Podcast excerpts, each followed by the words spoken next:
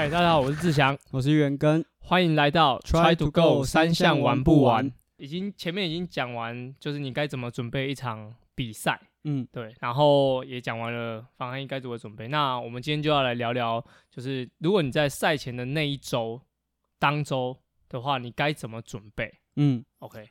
赛前一周算是一个，就是不管是不是第一次比铁人，其实都是紧张的。就是如果你练很多啊，你会有一点期待，对，就是说我能不能就是达到自己目标的成绩，甚至是站到颁奖台。那很多时候会想要再多补强一点点，尤其是就看到人家 po 文，对你看到人家 po 文说啊，他练的这个礼拜又多练了什么东西，这些都会影响你的心情。资讯站，这是资讯站。对啊，所以志祥你自己的经验，啊、不然你先讲看看你发文会会怎么有什么技术？我的发文通常以前就会很常打打预防针啊，讲讲自己身体不好啊，状况不好啊，然后就是因为那个是个就是心理的落差感，就是嗯你讲讲不好，然后你比不好就没关系，但是如果你讲的不好，然后比的很好，他直接就说你很厉害，对，所以我觉得就是再再次展现了志祥的偶像包袱。对对对对对，以前会啦，现在不会，现在没没练就没练，有练就有练。嗯，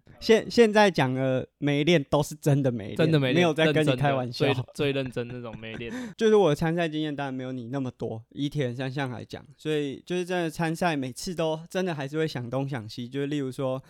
嗯、这个游泳的时候可能状况会怎么样，然后因为如果是很精英的选手，其实他们的变化都不大，他都可以计划知道说他上岸的时候可能谁会跟他一起啊，他看名单就会大概知道。可是我们这种游泳能力比较差，变动就非常大。有没有就是出出去的前两百，有没有跟到适合的人，或者是呃游的过程中配速有没有配好？可能就一场比赛可能会差两分钟以上，就是光是游泳就跟精英选手不一样。精英选手真的是他如果是例如说十八分上岸，他大概每一场比赛都是十八分，不太会有太多的意外。对，对啊，只要他的训练是规律的。那我我自己训练就是之前是很比较密集准备嘛，那现在比较随意准备，嗯然后就会觉得其实，在你有认真准备的时候，其实你比赛过程中你是看着别人在比赛，嗯对，你会比较很注重说你跟别人的排位。嗯，对差距有多少？那如果说只我现在就是呃开心练的情嗯况，就是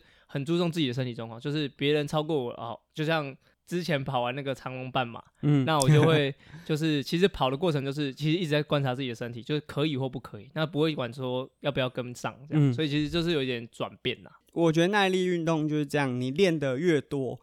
呃经验越丰富，那再来可能有继续练或是没练，但无论如何，你对自己的身体状况都会越来越了解。那其实赛前一周很关键的就是你要了解你自己现在身体的状况。有有的时候你到赛前一周，诶，精神都还蛮不错的，然后你都会想说，那我要再多练一点。然后去看能不能在赛前再加强一点。不过，其实照我们的经验来说，赛前能够提升的表现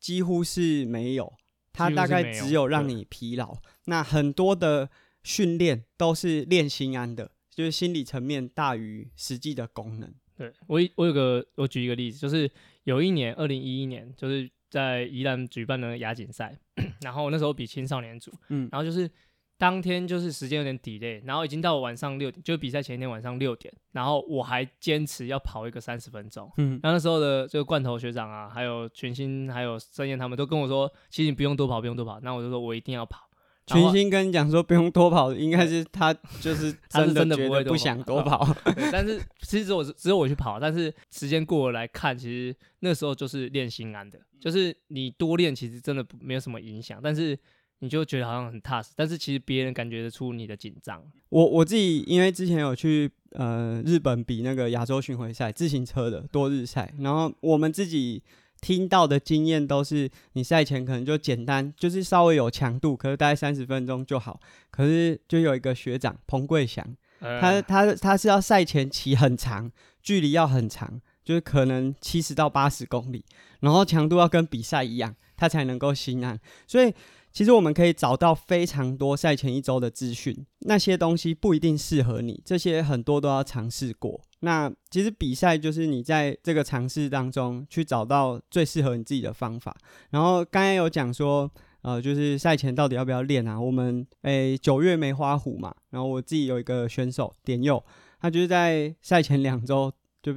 摔车，然后受伤很严重，然后那时候心里很担心啊，想说啊，因为受伤就不能下水，然后不能练，他就会担心说会不会影响成绩很多。可是就我就提醒他说啊，反正这段时间，因为他刚结束训练营嘛，也是一个蛮密集的训练，其实跟大家一样，就是如果你准备一场比赛看得很重，你前面这段时间累积的量一定很多。那这时候其实是需要一点点让身体的恢复。我就说，你就换个心态想，就想说不能下水是在让自己的身体恢复，休息一下。虽然他后来比赛结束也跟我讲说，他游泳可能没有发挥到百分之百的实力啊，可是至少他在骑车和跑步都还是可以保持一个很好的表现，所以他也能够相信未来啦。如果也有状况的话，他会相信说前面的这些训练不会因为你一周。可能量变少，或是不能练，就突然就都不见。对，其实就不用太担心这件事，但是就是要对自己有信心。嗯，对。那呃，阿根，你觉得如果在赛前一周在吃东西的饮食上，你有什么样的建议吗？其实我觉得就是照自己的习惯，不过就是少油、少盐和呃那个味道，就是呃怎么讲，就是调味少一点。例如说，你平常可能比较喜欢吃辣，或者是。呃，晚上都会喝一杯酒之类的，那你可以稍微调整一下。然后我的调整，我觉得那个调整不一定要说你可能原本晚上都有喝酒，然后突然变成都不喝，因为也有可能会让你心理上或者生理上，你本来已经很适应这种模式，然后突然就改变了。但是少油，我觉得是呃有需要的，就是我们尤其是炸物，就是有些东西是油炸的。我自己其实开始从事耐力运动之后，身体变得越来越敏感。就如果我前一天有吃咸酥鸡，隔天早上起来身体就会觉得真的比较沉重。不不知道是心理上的罪恶感，还是真的生理上有一些改变。你有这样的经验吗？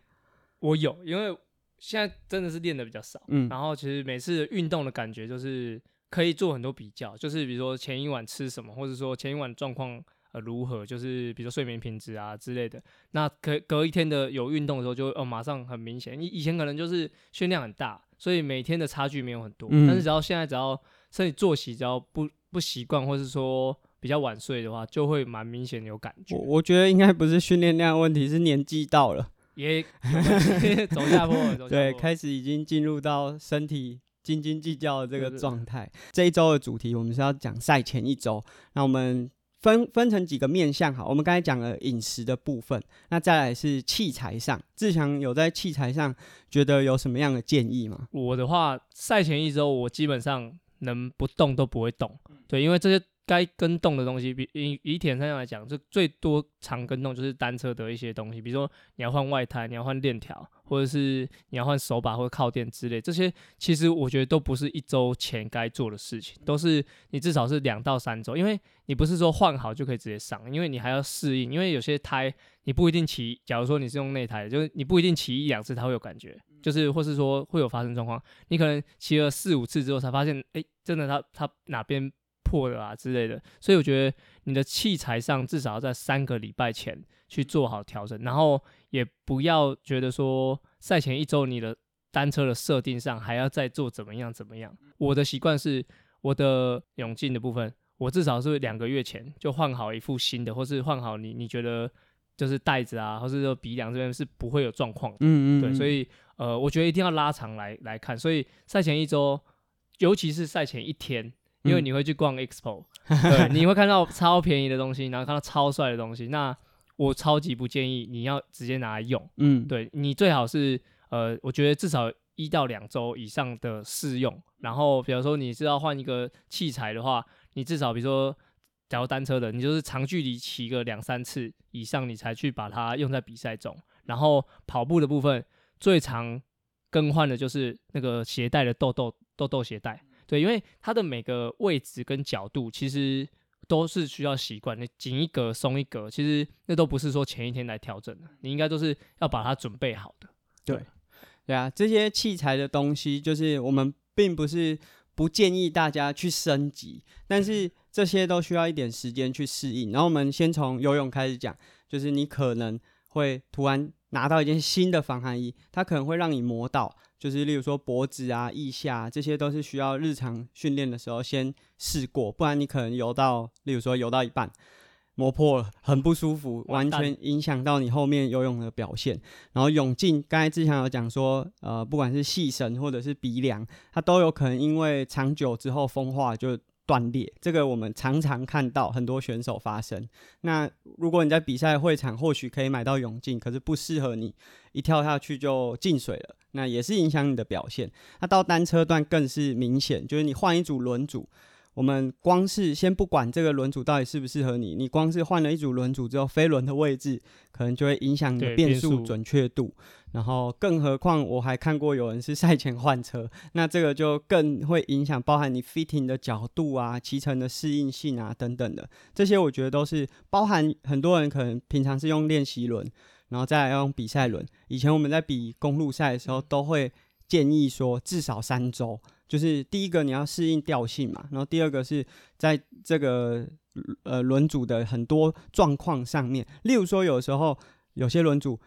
平常骑都没事，啊站起来抽车它就会磨会磨，然后会会掉链等等的很多问题都是日常训练就要去呃改去调整一下，或者是说你突然在 ESPO。看到 N 牌哦，突然打折很便宜，然后又看到大家选手好像都穿那双，那你就买了。那可是如果对你的脚，不管是会磨脚啊，或者是跑起来的跑感，可能都会有影响。好，那这是器材上面。总之原则就是赛前一周尽量不要有明显的器材跟动。那也补充一下，因为我们刚刚有稍微讲到饮食的逻辑，补给品也是一样非常重要。就是我们常常，尤其是在 EXPO，就是你可以看到。就是品牌商会跟你讲说，我们这个吃了比别家还要厉害，但是你因为没有试过的关系，可能在比赛过程中反而不适应。尤其是这种补给品都是高剂量，不管是糖分或者是里面可能有咖啡因，那这些东西如果在你比赛的时候，有些人万一过去没有试过，可能产生心悸啊或者其他问题，都是蛮危险的。就是这个已经不只是对运动表现，甚至是身体上的。我们已经讲了吃的和器材。再就是训练，赛前一周，自想，如果以你自己来说，就无论是比什么距离，你的训练安排会是怎么样？其实我会，其实赛前一周或是会拉长到十天左右。假如说是一个其实更长距离的比赛，你就需要减的时间会更多一点点，但不是说减的量多，而且它是循序渐进，就是呃，整个在比赛的过程，那它就会呃，整个准备比赛的过程，它是呃会减少，像是赛前的的减量就会减少。量，比如说你平常做五趟，可能变做三趟，嗯，对，那是减少这个量，不是不，我们不会减少强度，因为强度必须要维持在你比赛的状况，好比好比说单车，你就习惯那个速度，那你要做，比如说平常做五组，那就其实做到三组，然后让身体有时间恢复，但是对于强度的适应来说，它还是有一定的刺激，这是很重要的，嗯，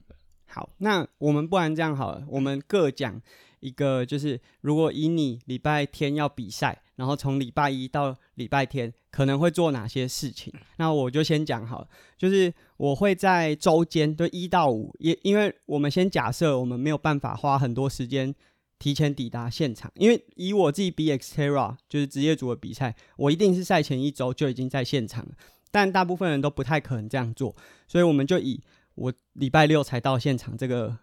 方式来做准备，就一到五的话，游泳应该会是比例比较高的，因为呃，这个游泳对身体的负担相对来说是比较小，然后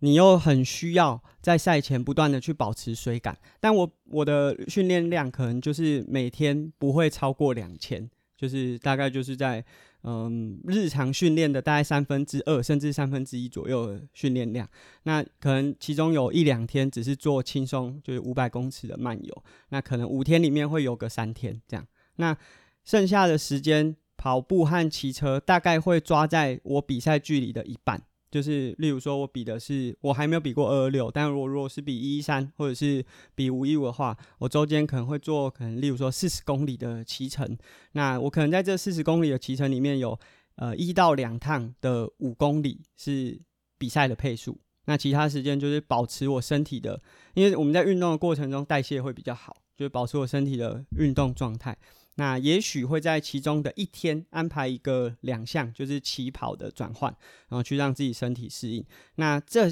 所有的训练都会用比赛器材，就我会用比赛的器材来适应一下这一次比赛的状况。然后我会在抵达现场之后呢，如果可以，就是在隔天比赛要下水游泳的对应时间，就例如说隔天早上是七点要下水，我前一天的七点会去游看看。然后上岸之后也是去骑一下赛道，尤其是进出转换区，就我熟悉一下这整个动线。然后跑步的话，可能不会超，就是无论我比的是一一三还是五一五，我可能不会超跑超过三公里，就是轻松动一下。那最后最重要的就是会检查器材。志强，如果是你的话，一个礼拜。这一到日礼拜天比赛大概会是怎么样的逻辑？呃，我平常训练的话，就是周一都是休息。嗯，对，因为六日可能会训练的比较多，然后周周一就是休息。那我会呃固定在比赛的前两天，比如说像阿根讲刚刚是礼拜天比赛嘛，嗯，我礼拜五就会一个全休。哦，这是我的我的习惯，或是说做很很轻微很轻微的活动，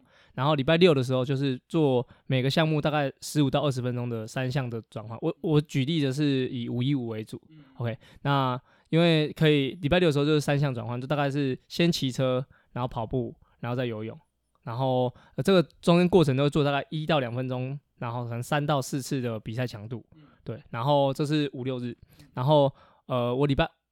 二三四的话，基本上。游泳的的量都还是会抓到可能三千多，就是看我平常准备的状况。那游泳的话，我就会去找，呃，我比赛时，因为我会去回台北市立大学一起训练，嗯，那我就会去找其实游泳实力比我快一些些的人，然后跟他们一起训练。那我们很常会做这种一百公尺八趟，或是六组。然后 其实透过这个的训练，我就可以知道我游泳的的状况大概在什么位置。对，那我很喜欢跑一个就是。一千公尺三或四趟，就比赛当周可能三或四趟，那我可能会尽量在礼拜二、礼拜三进行。那我就会抓我的秒数，像假如说我这几个秒数，我主修都一分钟，那我我这个秒数我可以，比如说我可以压在三二零左右，都是平均的话，我大概就知道我的跑步能力有多少。那我就可以在比赛当天可以怎么发挥。然后单车的部分就会做可能三到四个五分钟的的尽力踩。对，因为我算是游泳比较慢的，所以我我上岸的时候实际是需要追击的。对，所以我我的五分钟的能力很需要，所以我会看看这五分钟的状况能够做到什么瓦数，然后跟我的身体状况如何，所以这是我可以搭配。所以周一休息，然后二三四可能就